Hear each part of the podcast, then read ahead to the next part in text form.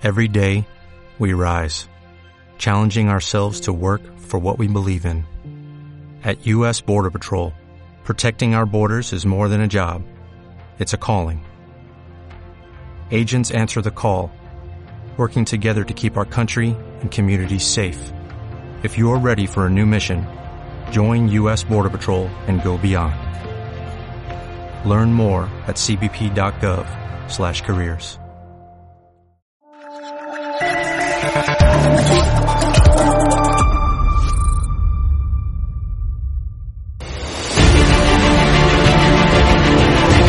Le he preguntado, usted está siendo investigada por presunta administración desleal. Después es una vergüenza que la extrema derecha mediática... ¿Quién es la extrema derecha? Los que contratan...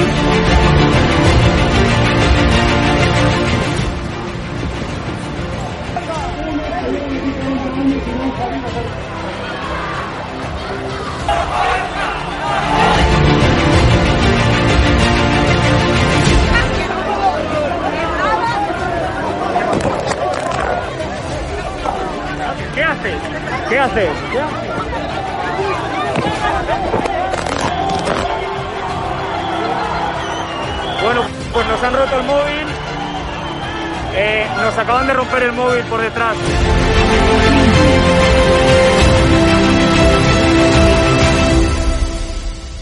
edatv.com, ¿vale? Pincháis aquí y ponéis los datos fundamentales. Y ahora, como veis, eh, nos pide que firmemos este contrato de suscripción, lo leéis con calma, por supuesto, y le dais a continuar.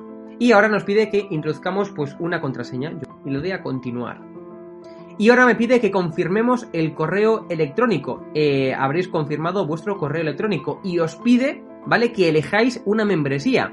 Está gratis, mensual, semestral, anual, ¿vale? Pues podéis elegir, por ejemplo, si queréis ayudarnos pues con 9,99 euros al mes y con la tarifa eh, plata, pues le dais a aceptar y suscribirse. Pincháis aquí y como veis, ya os dice aquí, os pone todo claro, a Fact News Consulting, plata, tarifa plata mensual, 9,99 euros, le dais a pagar y os abrirá ya pues la- la- el TPV, ¿no? Ponéis vuestra tarjeta bancaria, ponéis la caducidad, el código de seguridad y ya podéis llegar a pagar dándole a este botón automáticamente.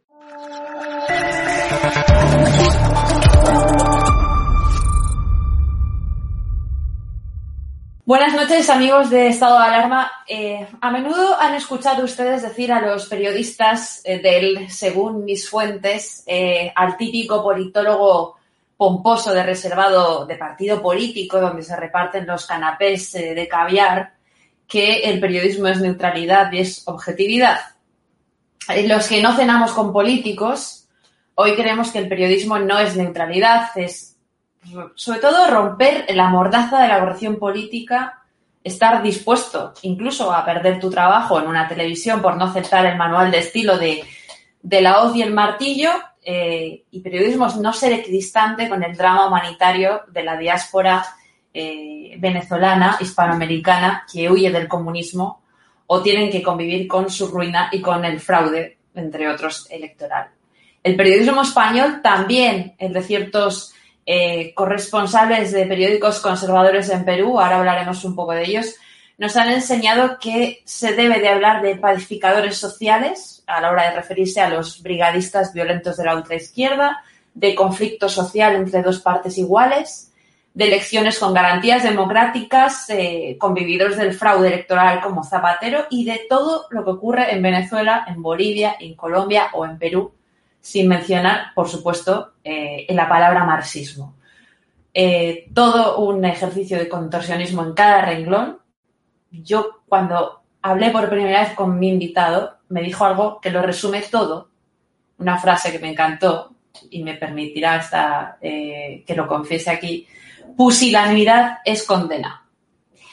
Y pueden ver cómo lo aplica en la siguiente entrevista eh, a Pedro Castillo, el candidato chavista por eh, Perú Libre, esperando ahora tomar por asalto el Perú en unas elecciones fraudulentas. Dentro vídeo. ¿Qué monopolios hay ahorita en este país? Eh, lo- eh, ¿Económicos? Sí, en general, monopolios de, de- de industrias generales. El monopolio este de las, las empresas las empresas de transporte, por ejemplo. La línea aérea. Las líneas aéreas tienen un monopolio. ¿Qué línea aérea tiene un monopolio? ¿La TAM? ¿La TAM? ¿La TAM tiene un monopolio? Por supuesto. Ya, ¿quién más? Eh, En materia de, de lo- lo- salud. lo- los mercados que hoy, por ejemplo, Saga Falabella, Metro, que hoy en día más, aparte de ello, el, el- el gobierno ha recibido en el marco en el marco de la reactivación económica. Pero Saga Falabella, ¿por qué tiene un monopolio? ¿Usted quién lo fuerza a, a comprar en Saga Falabella? Es un monopolio porque este, ag- aglutina eh, su economía para sacar un beneficio persona, un, un beneficio empresarial sin importarle, sin importarle al Estado, sin importarle al pueblo. No, está bien, pero eso no es un monopolio. Eso es un- una, un- una- una- no tiene rostro social su actividad económica. Pero no es un monopolio, porque un monopolio lo, lo fuerza a que sea el vehículo único a través de lo que yo puedo acceder a algo. Y si yo no quiero comprar en Saga Falabella, yo puedo irme a otros lugares a comprar. Entonces ese no es un ejemplo de monopolio, doctor, este profesor. ¿Entiendes? Como le vuelvo a preguntar, no hay ningún país que represente una visión para usted que deberíamos emular. ¿Por qué no, por ejemplo, traer el modelo de Singapur en el caso de educación? Porque el ¿Por qué modelo de no? Singapur fue un modelo completamente tirado a la derecha, profesor. Hay que sacar lo bueno de lo, de lo, de lo- de lo- que tiene cual- cualquier país. Mm, Pero eh, lo que yo usted propone es de la extrema izquierda. Usted propone un Estado estatista. Eso no fue lo que hizo Singapur. Singapur tiene una de las tasas de impuestos más bajas del mundo. Pero su, su modelo, eh, en todo caso, su forma de implementar la educación, ¿por qué no, no evaluarla y, y- y- y traerla al Perú? Eh, ¿Por qué no, por ejemplo, el modelo económico que se ha, que se ha instalado, por ejemplo, en O Bolivia? sea, es insuficiente para usted pagar impuesto a la renta, canon, IGB. Totalmente insuficiente. Es insuficiente. Es insuficiente. ¿Qué le adicionaría a usted? Lo que tenemos que esta minera tiene, tenemos, tenemos que revertirla todo. ¿A, a qué se refiere con revertirla todo? Por eso le decía, de cada 100 soles, los 70 soles que se lleva, ¿De cada 100 soles de qué? ¿De renta? ¿De utilidad? no, del, del- de cada 100 soles de la, de la utilidad. De cada 100 soles de, de la utilidad, la Mira, empresa paga el 30%. De cada del 100 IGB. soles de la explotación minera que saca, la- de cada 100 soles que se, está- que, que se de la riqueza que se, que se saca de, de la minería, De, de la venta, dice usted. claro, de la venta. Ya, pero eso no es utilidad, pues, este, profesor. Yo no puedo tributar so- so- sobre la venta. Yo solamente puedo tributar sobre la utilidad que me queda a mí. La venta es re- recaudación bruta. Sí, pero ¿quién se lo lleva? Se lo lleva el que puso el, el- el dinero, si esa es su renta. Ese es el chiste. Hacer un negocio para... Pero están mal hechos los contratos, pues. Por eso, le, le vuelvo a preguntar, ¿qué propone usted para Invertirla. adiciona- adicionalmente al 30% de impuesto a la renta, a Canon, y me queda prácticamente la mitad, si tengo la suerte de ser, eh, de tener renta, me quedo con la mitad. Usted propone que yo me quede con menos de la mitad, ¿Como empresario? ¿perdón? ¿Usted como empresario? Si digamos, en este caso, que yo fuera el que invierte. Ya. Le pido, profesor, tengo que hacer una pausa. Buenas noches, eh, Diego Acuña. Cristina, ¿cómo estás? Encantado de conectar contigo. Un saludo a todos los que te ven. Bueno, un saludo a todos los que me ven y esperemos que muchísima más gente también en Perú para que sepan que la mayoría de los españoles estamos con, con vosotros porque estamos sufriendo algo eh, bastante parecido en, varias, varios procesos que se asemejan muchísimo. Eh, yo te quería empezar preguntando, ¿qué posibilidades reales al final eh, hay de que un tipo incapaz de definir conceptos elementales, eh, económicos o sociales, absolutamente ajeno a estos asuntos tan huérfanos de ideas y, y- con, no sé, yo diría que semejante desamparo intelectual, que pretende nacionalizar todo, que eh, atenta contra las libertades personales, contra la economía de mercado, sea eh, presidente, presidente en Perú. Bueno, como te comentaba antes de empezar, eh, lo que empezó como un chiste, eh, después se ha tornado en algo pesadillesco realmente cuando ha ido dando curso a su avance en las encuestas y tangibilizándose a medida que pasaban las semanas, porque cuando yo entrevisto a Castillo en la quincena de, febrero, él carecía de puntos porcentuales y yo había preparado una nota eh, técnica de su diario y programa, que fue el ideario y programa que, dicho sea de paso, es el que ingresaron al Jurado Nacional de Elecciones y después pretendieron desconocer. pero ahí se definen como marxistas, leninistas y tal. Cuando habían pasado escasos dos minutos de la nota, yo me di cuenta que yo no iba a poder llevar a cabo esa nota, porque carecía de, conocimientos eh, elementales, ¿no? Entonces yo fui eh, un poco tratando de ayudarlo también mientras progresaba la nota, porque si no me quedaba sin nota. Eh, y después, o sea, ese contexto es importante, ¿no? Para entender el fenómeno, que siete semanas básicamente antes, él no tenía ni un punto.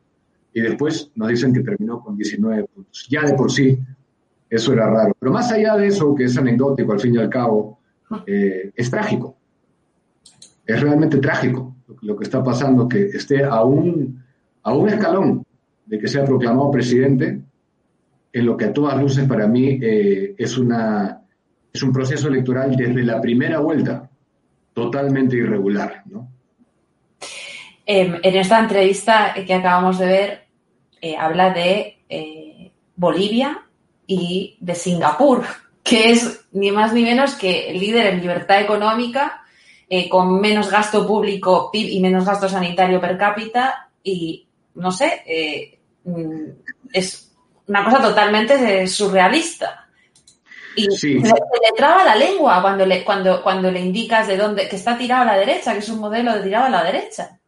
Sí, y no solamente eso, sino que eh, no te olvides de que Singapur tiene una tasa corporativa de 17%, eh, que es diametralmente lo opuesto que ellos proponen. Y Dina Boluarte, que es candidata a la vicepresidencia, eh, hace unas semanas también, y esto lo comenté en mi monólogo inicial del domingo en el programa, le tiró a nuestro reportero el auricular cuando saliendo del debate técnico y enlaza conmigo, y comienza a hablar de Singapur como ejemplo, como un ejemplo. Y yo le dije, yo le dije señora Boluarte, esta conversación la tuve también con el candidato Castillo, y ya le expliqué que ellos no pretenden cobrar 70% de las utilidades como ustedes.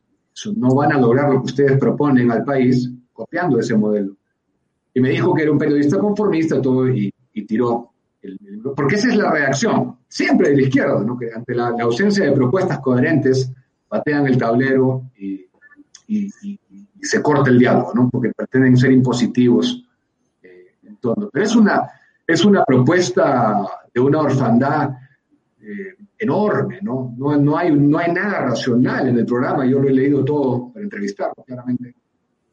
Y no ha cambiado mucho, ahora pretenden hacernos creer que se ha, que se ha peleado con Cerrón, que se han formado otras facciones a la interna y todo, pero yo creo que algo de de, esa, de ese nivel de fanatismo es muy difícil de moderar.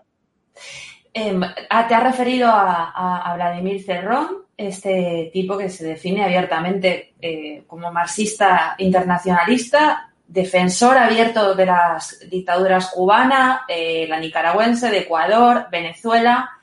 Eh, bueno, mm, un partido de izquierdas que se define como socialista, marxista, leninista y mariateguista. Es decir, Pedro Castillo es solo su títere, es el títere de eh, la dictadura cubana, es el títere del Foro de Sao Paulo, del Grupo de Puebla, es eh, un tipo como podía ser Maduro al principio. Cerrón es una persona que eso fue justamente lo que cuando se comenzó a, ver en curso ya esta maquinaria, eh, yo les decía que era muy preocupante, porque es una persona que sí se ha preparado en el ámbito de la política, sobre todo en el maquiavelismo, y él se apoya mucho eh, en lo que Lenin claramente le aporta a Marx, ¿no? que es la parte maquiavélica del manejo y la retención del poder. Entonces, porque Castillo claramente no. Castillo cuando se presenta, por ejemplo, en Miser, se presenta con una imagen fabricada, que es la imagen de pobre profesor que no mata una mosca, ¿no? Bonachón, Sí, pero, pero, independientemente de esa imagen, eh, corrígeme si me equivoco porque es posible que me falte conocimiento al respecto, pero en 2017 el que era presidente del gobierno de Perú, eh, Kuczynski, fue asediado eh, por el avance de dos columnas de ultraizquierda, eh, de una eh, masiva huelga de maestros. lo típico, esta gente siempre toma la educación, siempre utiliza las causas aparentemente plausibles para eh, organizar movimientos subversivos y subvertir la, democracia, eh, agitar eh, la calle. y y también se mezclan un movimiento llamado Movimiento por Amnistía y Derechos Fundamentales, el Movadef, brazo político de Sendero Luminoso, lo que aquí en España equivaldría a, Bildu, el partido de la ETA que apoya el gobierno actual en, en España. Eh, aparentemente es un cordero, pero mm, no parece que en el fondo pueda serlo, ¿no?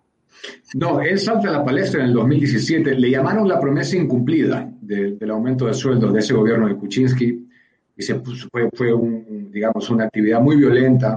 Él ganó notoriedad ahí como liderando el magisterio, pero dentro de ese magisterio del SUTEP hay facciones radicales. Está el CONAR, es la facción más radical del SUTEP.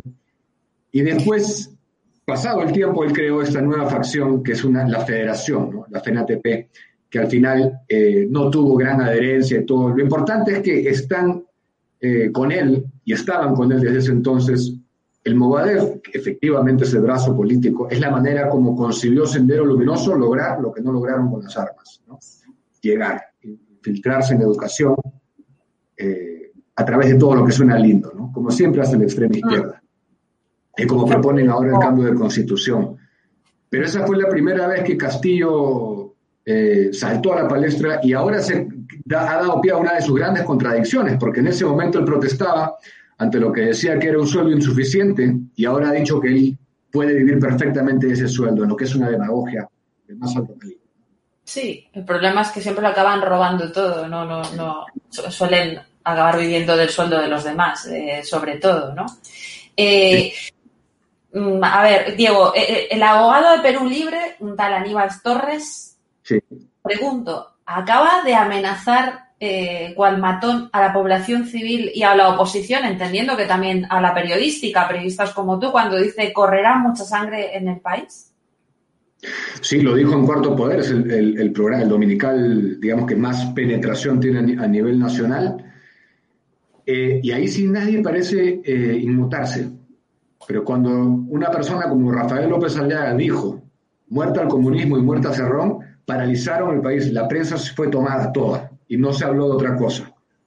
Cuando él dice que va a correr sangre, mutis, todos mutis, ¿no? Y ese es el, avance que ha tenido eh, la cultura caviar en este país, que le ha hecho mucho daño desde el año 2001 realmente, con gente, bueno, el gobierno de transición acompañaba, y de ahí con gente como Diego García Sayán y otros que dieron una serie de facilidades a los condenados por terrorismo, etc., y, estos son los resultados que dan. ¿no? Tú ves que una persona así en televisión nacional se expresa y dice claramente eso, ya quisiera yo ver, porque esa es una de las cosas que han pasado, ¿no? Hace dos semanas marcharon con machete, después de los audios de Edward Quiroga, que es representante de Hezbollah en este país, una facción extrema que está con Castillo y Perú Libre, pues al, al, día siguiente o a los dos días de que se había difundido ese audio en donde él habla de cortar cabezas con un machete, salen en marchas de Perú Libre y por la calle del centro de Lima afilando el machete. Enfrente de los policías. No se pronunció eh, en contra de eso el ministro Hélice del Interior, dijo que era un arma de trabajo, que no había que tergiversar. Está totalmente copado todo el aparato, totalmente. Contra eso estamos luchando. ¿Qué tipo de gobierno itinerante hay en este momento para que no se haga frente a todo eso? Bueno, tenemos de presidente a, una persona que le pidió un autógrafo a Néstor Serpa Cartolini, un delincuente terrorista que secuestró la embajada del embajador japonés y que él estuvo retenido y le brindaron facilidades para salir antes que todos. Y a su salida le pide un autógrafo a ese terrorista. Esa persona es quien gobierna hoy en día y que evidentemente de los dos partidos que han quedado que disputan la segunda vuelta simpatiza más con uno que con otro. Eso sería y lo sabemos, ¿no? Hablas de selfie con, perdón, selfie, de un, foto, de un autógrafo a, un, de un autógrafo, una foto a, un terrorista. Eh, yo, yo tengo que acordarme en este momento de, la prensa o del periodismo hegemónico, el periodismo caviar, que eh, siente simpatía por, por estos movimientos, por estas organizaciones, que más allá de la subvención, que también, tiene como, tiene un sentido de pertenencia eh, hacia, hacia esta gente, ¿no? Eh, eh, ¿Ocurre también en, Perú? Claro que ocurre también en Perú.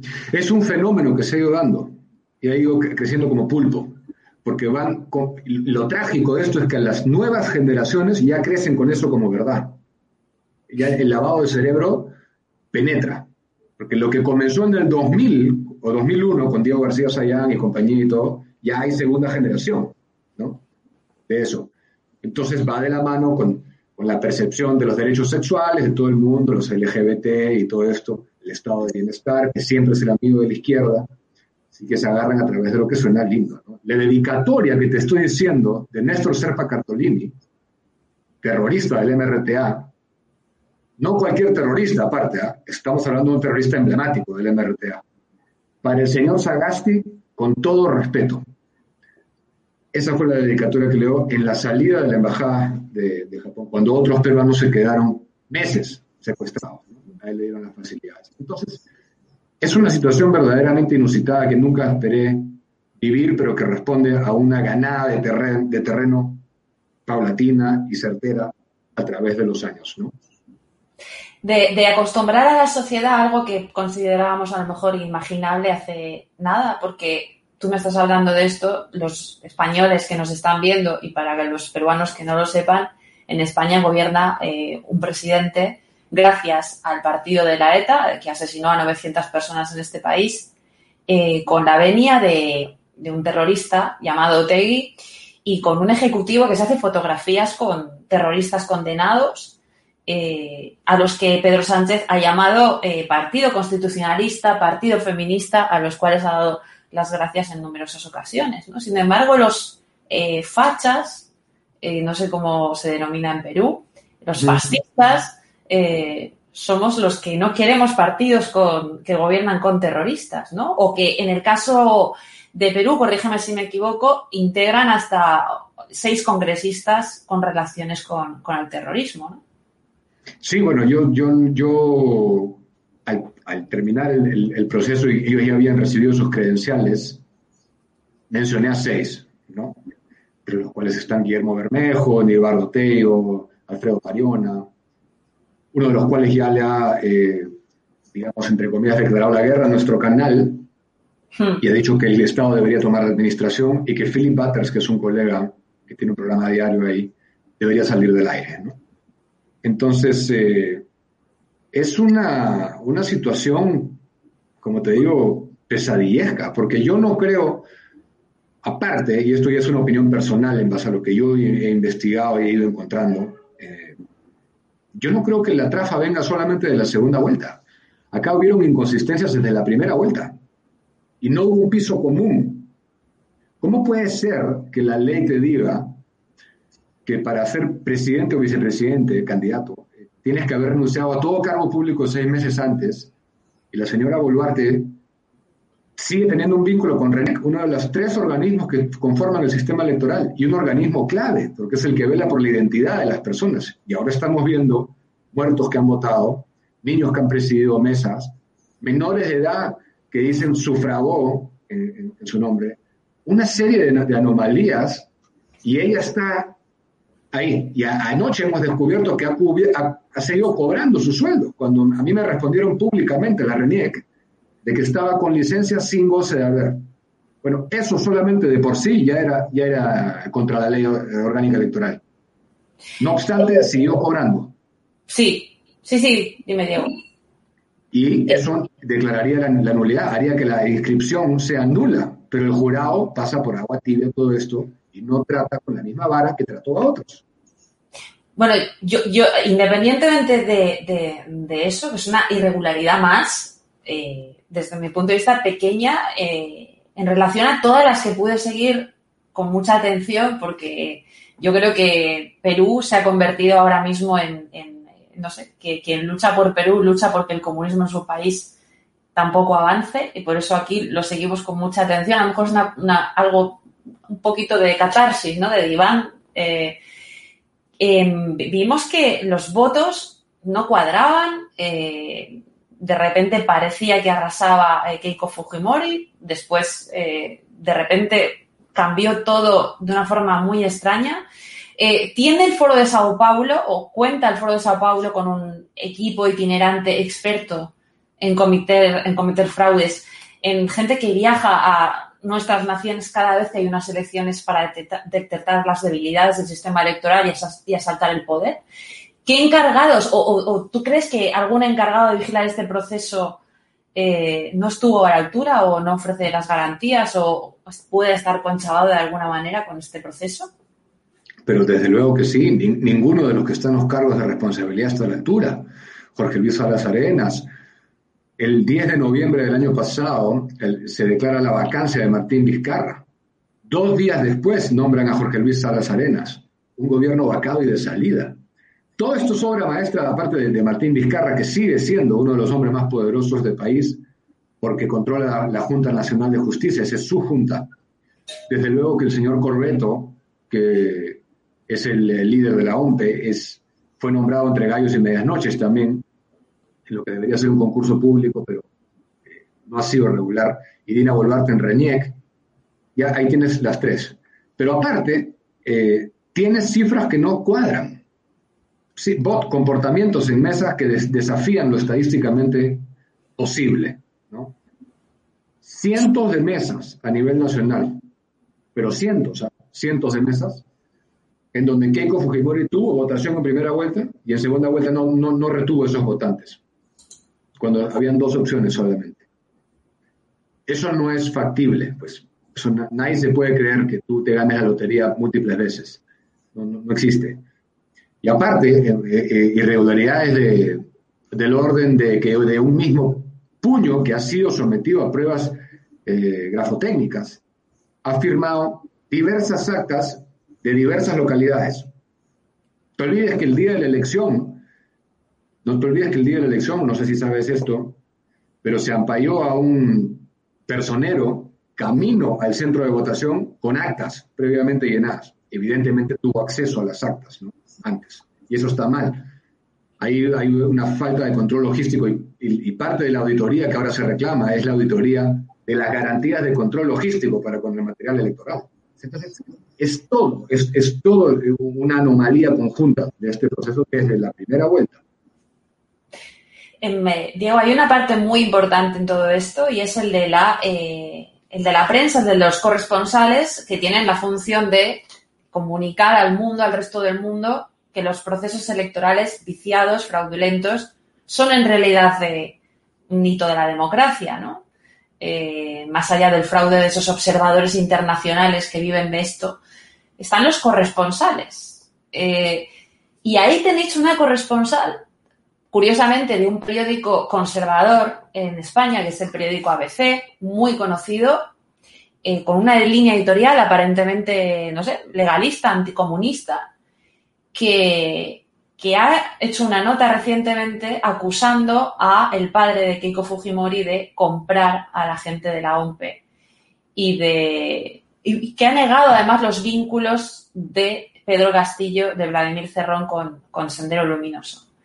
Tanto es así que eh, hace aproximadamente una semana, semana y media, el periódico ABC abría la portada con la noticia de que Pedro Castillo ya era presidente del Sí, yo lamento la verdad que, que ABC se, se preste para eso y confíe en una periodista que, si no es la más querellada, es de las más querelladas de, este país. Porque se consiguen, eh, es un, un periodismo caviar, pues. Efectivamente, es un periodismo caviar. Detestan a Fujimori y eso ya es una materia de, otra discusión, ¿no? Eh, porque es, bien largo, ¿no? Pero detestan a Fujimori. Pero mira tú la ridiculez esa, ¿no? Que Fujimori habría comprado la OMPE. ¿Tú crees que si Fujimori habría comprado la OMPE, estaríamos en esta situación? O sea, no, no, es tan raro todo que te voy a ser bien sincero, yo también tengo mis dudas respecto a que Keiko haya quedado segunda. Yo tenía las cifras el día de, cuando ya no se podía publicar.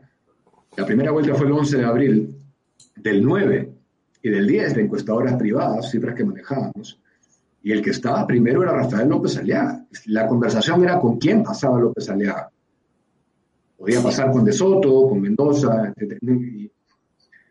Cuando dan el flash, eh, fue tan raro todo que Pero bueno, en, atención a tu pregunta, eh, desde luego que, así como la señorita Ugas, hay muchas otras, porque esos son los que se van a dar la información ahora a los diarios con tu fío eh, más tirado a la izquierda, como el New York Times, o puede ser ahora efectivamente ABC, lamentablemente, ¿no? Pero es una cultura que se ha ido impregnando y esos son los que se jalan, ¿no? Y esos son los que fomentan la narrativa y ahora internacional, ¿no? Para que gente como Alberto Fernández también se pronuncie, ¿no? Por más de que los medios de Buenos Aires, con los que he hablado en estos días, eh, lo condenen y está mal.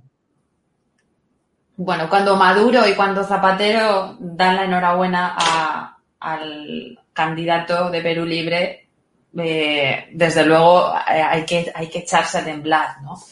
Em, sí, digo, no te olvides, para terminar ese tema, que esta semana el Foro de San Pablo emitió un comunicado, Sí. Que es, una intromisión, que a mí me pareció completamente fuera de lugar.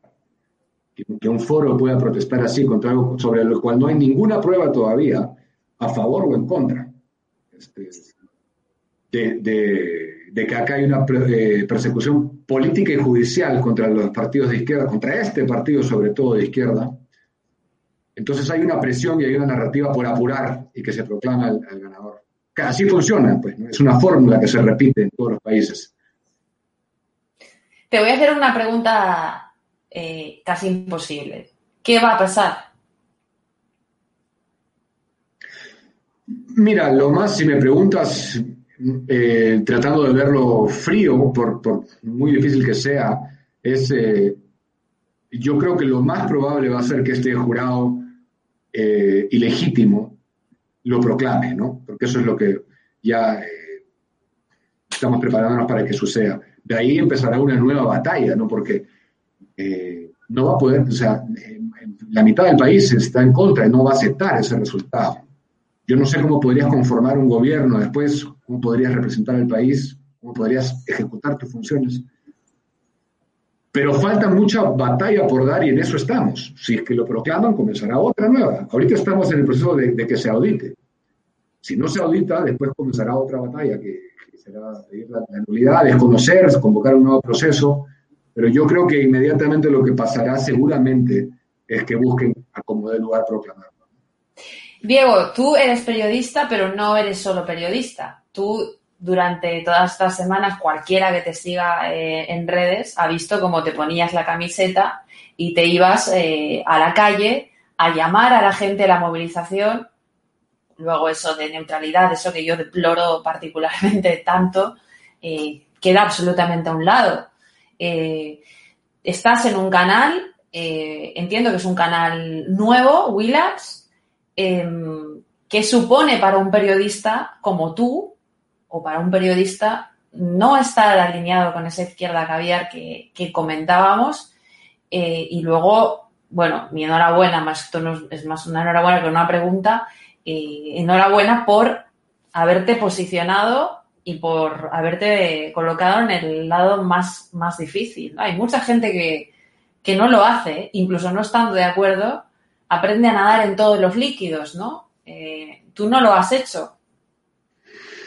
Sí, bueno, mi, fue bien gracioso y, muy, muy agradable, la verdad, poder llegar a Willax, porque la gente que ya me seguía, que me veía, lo veía como una gravitación natural y, lo, lo, pidieron.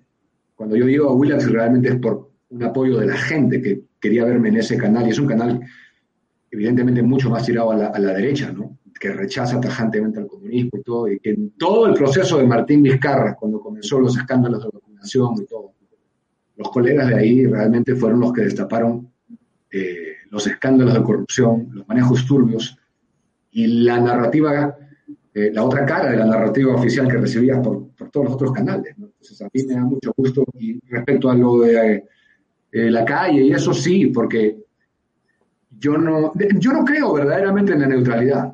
Me parece que es contra natura. No me parece que es una, no, es una, no es, yo creo que el humano es un ser eh, emocional.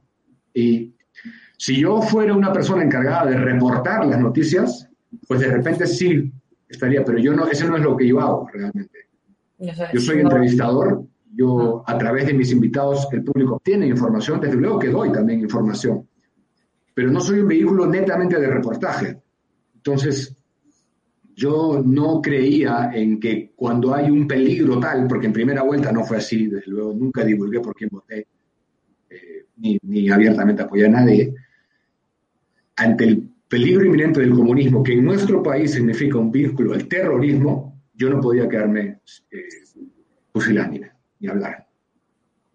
Pusilánime es condena, como, como dijiste. Sí, yo creo que la pusilanimidad condena y la pusilanimidad ha generado, sobre todo en la gente más capaz, eh, de repente, por decirlo de algún modo, de más poder, más privilegiada de este país, que siempre ha esperado que lo hagan otros, estamos como estamos. ¿Cómo me suena? que debería entrar. Me suena muchísimo. Sí, claro. Ahora, lo bueno, siempre hay algo bueno que rescatar. Yo siento, y la gente me lo comenta en la calle ahora y todo, que eh, desde que ha pasado todo esto, eh, eh, por, por, estas actividades que yo estoy haciendo y todo, hay mucha gente joven que ha entrado, que se está interesando en política. Eso ya de por sí me parece un resultado positivo para el país. Se puede decir que eres un, no profesional, pero sí un convencido de la batalla cultural, de que eso que desprecian muchos políticos, en teoría de derechas, muchos políticos conservadores, perezosos, pusilánimes, eh, es vital. Todos, yo creo que, todos, porque también estamos comprendidos en los que hemos sido empresarios, eh, tú puedes haber gerenciado una cosa, efectivamente puedes haber sido un periodista, un escritor, un pintor, pero siempre hay la percepción de que, de que en la política y todo lo, tiene que ir otro otro tiene que hacerlo. Cuando hay marchas, tiene que ir otro a marchas. Cuando hay reclamos, tiene que hacerlo otro, no tú. Y tú ver desde tu televisión y, manifestarte desde tu teléfono. Pues eso yo creo que ahora ha cambiado y me parece un resultado altamente eh, plausible para, para el país. Mucha gente ha salido de, su, de su comfort zone, de distintos caminos de la vida, de distintas profesiones, de distintos estratos socioeconómicos de la sociedad, y te los encuentras en la calle Qué bueno. Me da mucho gusto que eso haya pasado. Qué bueno, qué envidia. Eh, ¿Cuánta gente más o menos computáis después de la iniciativa de Respeta mi voto, eh, de, la, de esa llamada a la calle, desde la noche electoral? ¿Computáis en la calle? Sí. ¿Cuánta gente estaba? ¿Cuánto, ¿Cuántos salisteis? Yo creo que debe haber sido 100.000 o más. ¿sabes?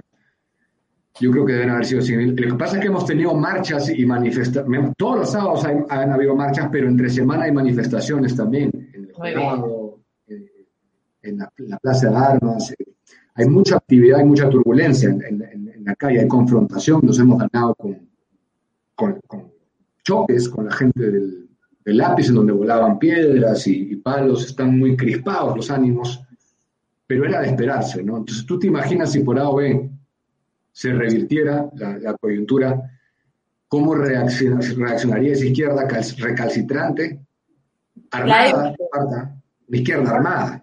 Sí, salen armados, claro, salen con machetes aquí en, España también, eh, han salido. Hay regiones de España donde un periodista no puede ir. Eh, yo he ido a Cataluña, yo incluso aquí donde vivo, en Valencia o en el País Vasco, te pegan, te pegan te pegan o te escupen. O sea, es, así. Sí, y eso es en la calle, en, las marchas, pero cuando yo te digo armado, yo te digo con, municiones de guerra, con armamento de guerra, porque esa es la facción terrorista que está unidos a ellos y a los que pueden convocar más rápido que inmediatamente, si algo no les cuadra. Entonces es una situación muy delicada, muy delicada. yo no creo que ninguno, te soy sincero, ¿ah? no creo que ninguno de los dos va a poder realmente ejercer eh, el gobierno.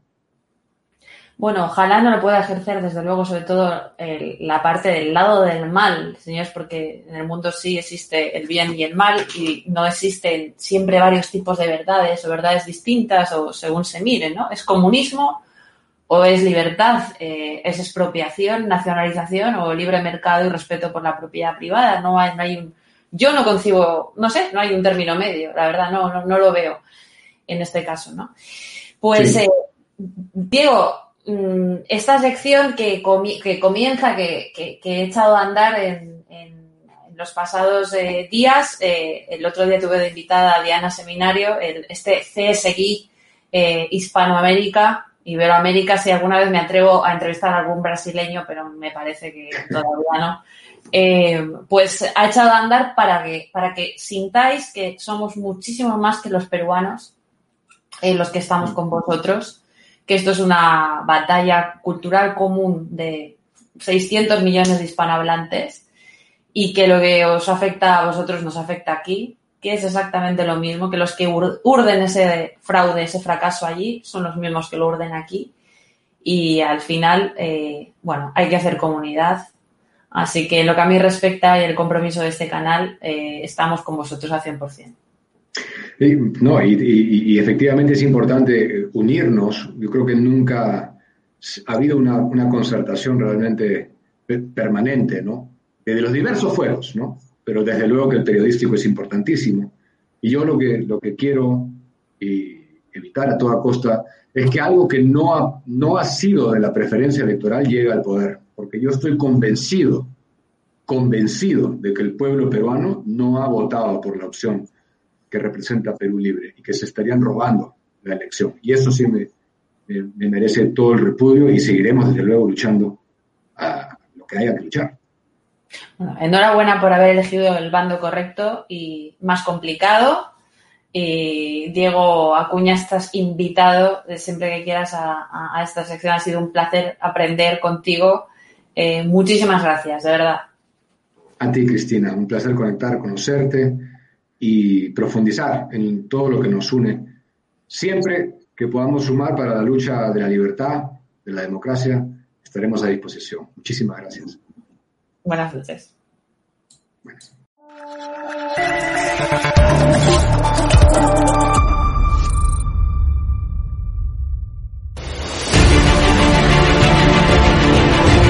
Le preguntaba, usted está siendo investigada por presunta administración desleal. Después es una vergüenza que la extrema derecha media... ¿Quién es la extrema derecha? Los que contratan...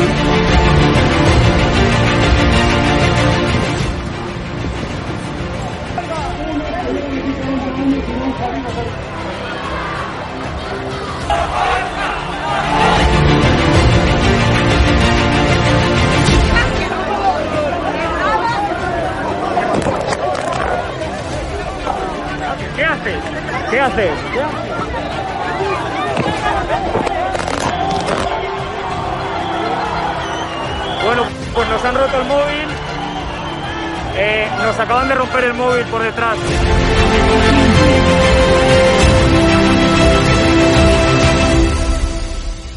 edatv.com, ¿vale? Pincháis aquí y ponéis los datos fundamentales. Y ahora, como veis, eh, nos pide que firmemos este contrato de suscripción, lo leéis con calma, por supuesto, y le dais a continuar. Y ahora nos pide que introduzcamos pues una contraseña, y lo doy a continuar. Y ahora me pide que confirmemos el correo electrónico. Eh, habréis confirmado vuestro correo electrónico y os pide, ¿vale? Que elijáis una membresía.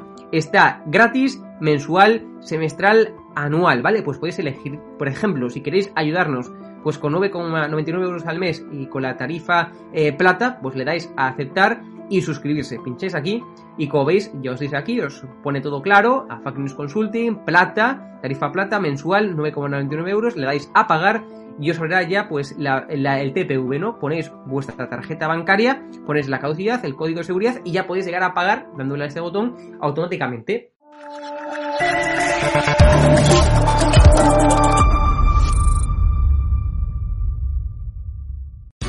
Here's a little known fact. Almost half of all waste generated in Montgomery County comes from businesses, organizations, and government facilities.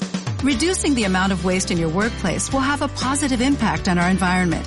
It can also save you money on your disposal costs. Reducing waste and recycling at your business is easy to do and is the law in Montgomery County. Make it your business to recycle right. Learn more at montgomerycountymd.gov slash recycle right or call 311.